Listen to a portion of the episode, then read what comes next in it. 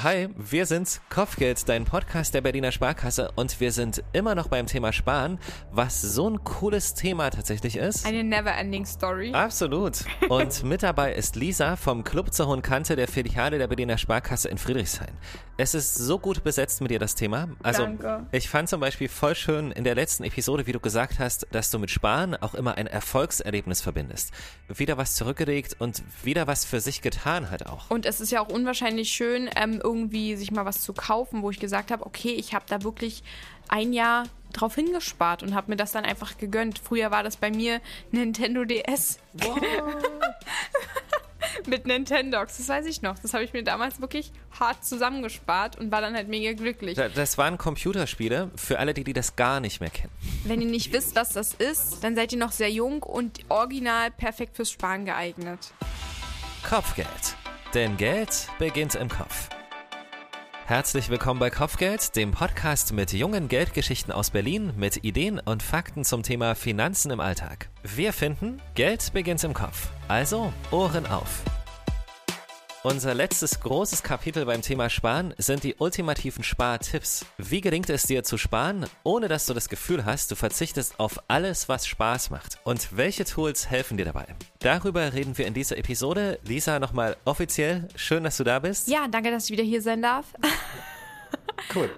Ähm, ich habe auf jeden Fall sehr viele Spartipps und bei den Spartipps kann sich, glaube ich, jeder was für sich mitnehmen. Niemand muss alle Spartipps, die es auf der Welt gibt, umsetzen. Ich habe im Vorfeld von der Episode habe ich mir auch mal ein paar Spartipps einfach von anderen Menschen durchgelesen. Das hat mich dann so richtig an meinen Opa erinnert, der halt wirklich ähm, irgendwie Nachkriegszeit und die haben wirklich an allem gespart, was ging und die machen auch den Wasserkocher aus, bevor er selber klickt. So, diese Menschen. Da, da, Okay, das muss, ist krass. da muss niemand hin. Das ist wirklich krass. Deswegen ist der allererste Spartipp, sparen darf nicht wehtun. Ja. Und das muss sich für mich gut anfühlen. Wenn ich mich dabei nicht wohlfühle, dass ich jetzt ähm, den Wasserkocher früh, zu früh ausschalte, dann muss ich das nicht machen. Also Ja. das muss wirklich auch zu mir passen und zu meinen Lebensumständen. Ich habe dann ähm, Anfang des Jahres mal ähm, überlegt, okay, was könnte, wo könnte ich denn noch einsparen? Oder wo könnte ich denn Geld sparen? Und ich habe mir dann so mal meine variablen Kosten, so Essen, Trinken und sowas angeguckt. Ist mir bewusst geworden, okay, ich bin da so sehr äh, spendabel vielleicht unterwegs, weil ich einfach keinen Überblick hatte. Ich habe wirklich keine, kein Bauchgefühl gehabt, was gebe ich denn in der Woche so äh, für Essen, Trinken aus. Und habe dann mal angefangen, 50 Euro in der Woche abzuheben und einfach nur noch bar zu bezahlen. Und habe dann mal geguckt, was dann passiert ist. Hast dann auf die Uhr geguckt und es war Dienstag. Genau, und dann war das weg. nee. Ähm, ich am Ende des Monats, ich habe das ja dann vier Wochen durchgezogen, den ganzen Januar, am Ende des Monats sind 120 Euro dabei übrig geblieben. Die waren dann einfach, also muss dann vielleicht dazu sagen, ich habe mein, ähm, meine Finanzen so geplant, dass am Ende des Monats normalerweise nichts übrig bleibt. Und in dem Monat sind 120 Euro übrig geblieben. Und ich dachte mir so, wow. Ich habe das noch einen Monat durchgezogen, am Ende des Monats waren es 200 Euro.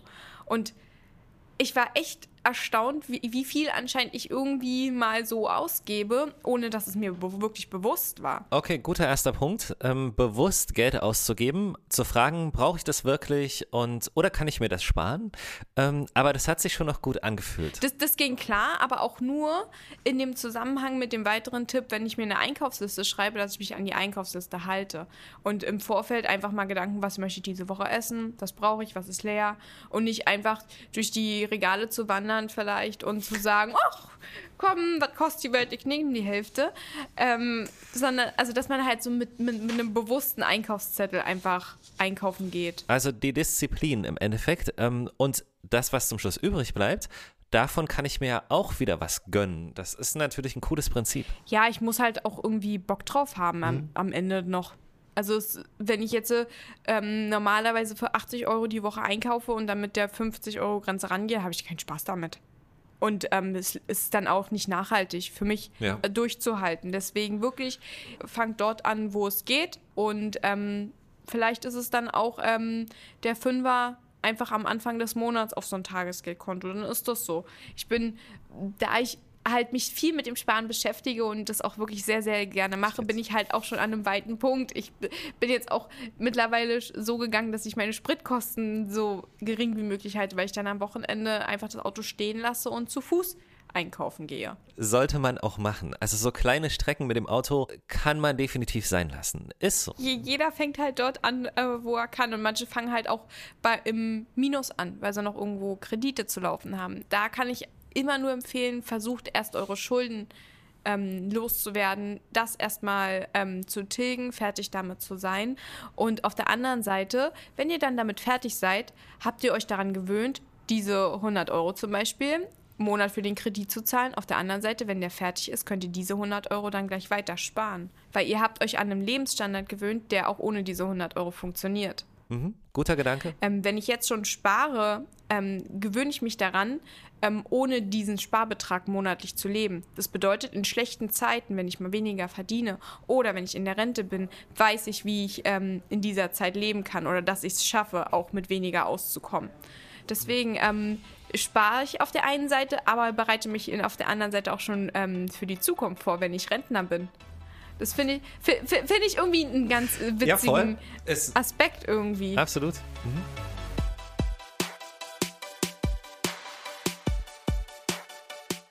Ich habe eine krasse Zahl gefunden. Ungefähr 30 Millionen Menschen nutzen jeden Monat eBay Kleinanzeigen und natürlich noch andere Plattformen, wo ich Dinge kaufen kann, die einfach günstiger sind, als sie neu zu kaufen. Das finde ich ist auch ein Spartipp. Ähm, was hast du noch? Definitiv erstmal ähm, den Arbeitgeber auch fragen, ob was der für einen macht. Hm? Der macht ähm, vielleicht betriebliche Altersvorsorge, ähm, der macht vermögenswirksame Leistungen, ganz klassisch VL.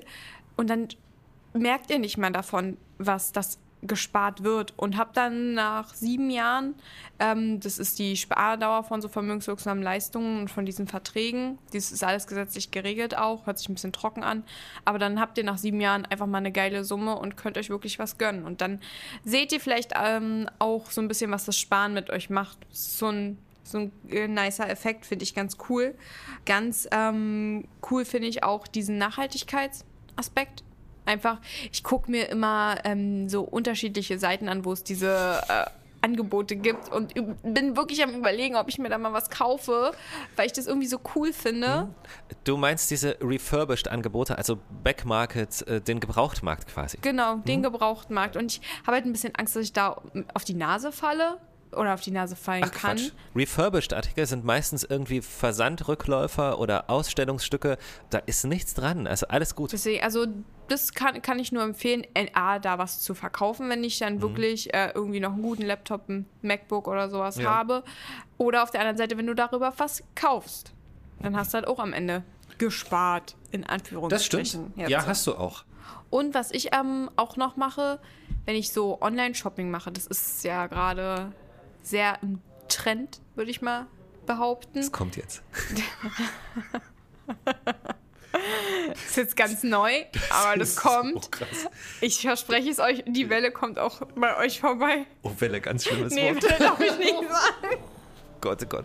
Okay, warte, kurz sammeln. Ähm, du wolltest was zum Online-Shoppen sagen. Genau, ich bin ähm, manchmal so wie nennt man das, so überschwänglich und will dann gleich alles auf einmal haben. Ich weiß, worauf es hinausläuft. Ja. Und ähm, pack dann auch alles in den Warenkorb, guck mir dann den Warenkorb an und auch die Summe und, und denke mir dann so, das tut weh.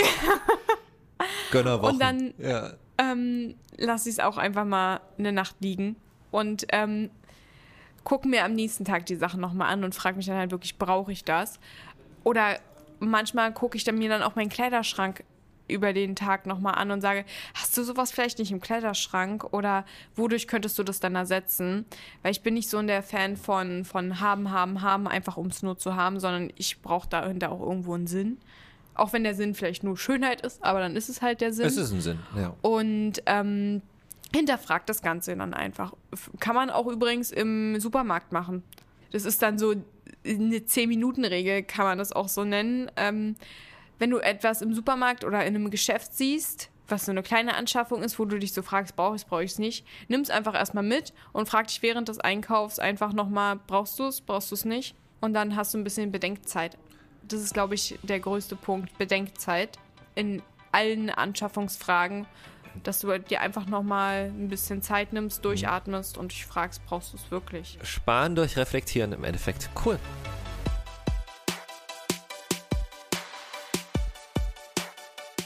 Lisa, wir haben Spartipps, landen damit ja auch immer wieder automatisch irgendwie bei den verschiedenen Sparmethoden, die wir auch besprochen haben, die immer super abhängig sind von den Menschen.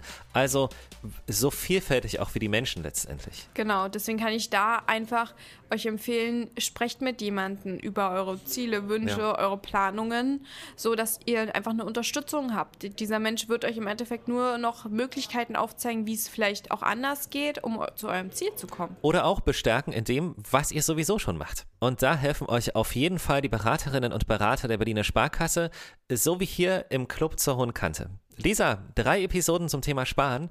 Das war eine schöne Zeit. Danke. Es hat mir auf jeden Fall wieder richtig viel Spaß gemacht, dabei zu sein. Ich komme gerne wieder. Ja, gerne. Und ich glaube, dass du sehr, sehr viele Menschen vom Sparen echt überzeugen kannst. Also einfach mit dem, was du sagst und wie du das sagst. Ja, ich bin davon wirklich überzeugt. Ja. Ich glaube, das oder hoffe, dass man das spürt. Fast nicht. Also kaum.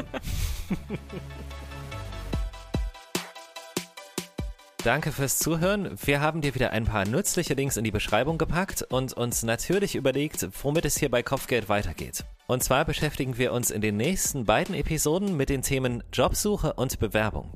Nicht nur, wie das ist, wenn du gerade aus der Schule kommst und dir einen Kopf machst, wie es weitergeht, sondern auch, wenn du dabei bist, dich umzuorientieren. Weil die Ausbildung oder das Studium vielleicht doch nichts für dich ist oder weil du dich beruflich verändern musst. Das werden spannende Gespräche und wir freuen uns, wenn du wieder dabei bist. Das war Kopfgeld, ein Podcast der Berliner Sparkasse. Und wenn du in Zukunft keine Folge verpassen möchtest, dann klicke jetzt auf Abonnieren und lass uns gerne eine gute Bewertung da. Unseren Podcast findest du überall da, wo es Podcasts gibt. Auf Spotify, Deezer, Apple Podcast, Google Podcast und unter berliner-sparkasse.de slash Kopfgeld. Folge jetzt auch unserem YouTube-Kanal und höre dir weitere Kopfgeld-Episoden an.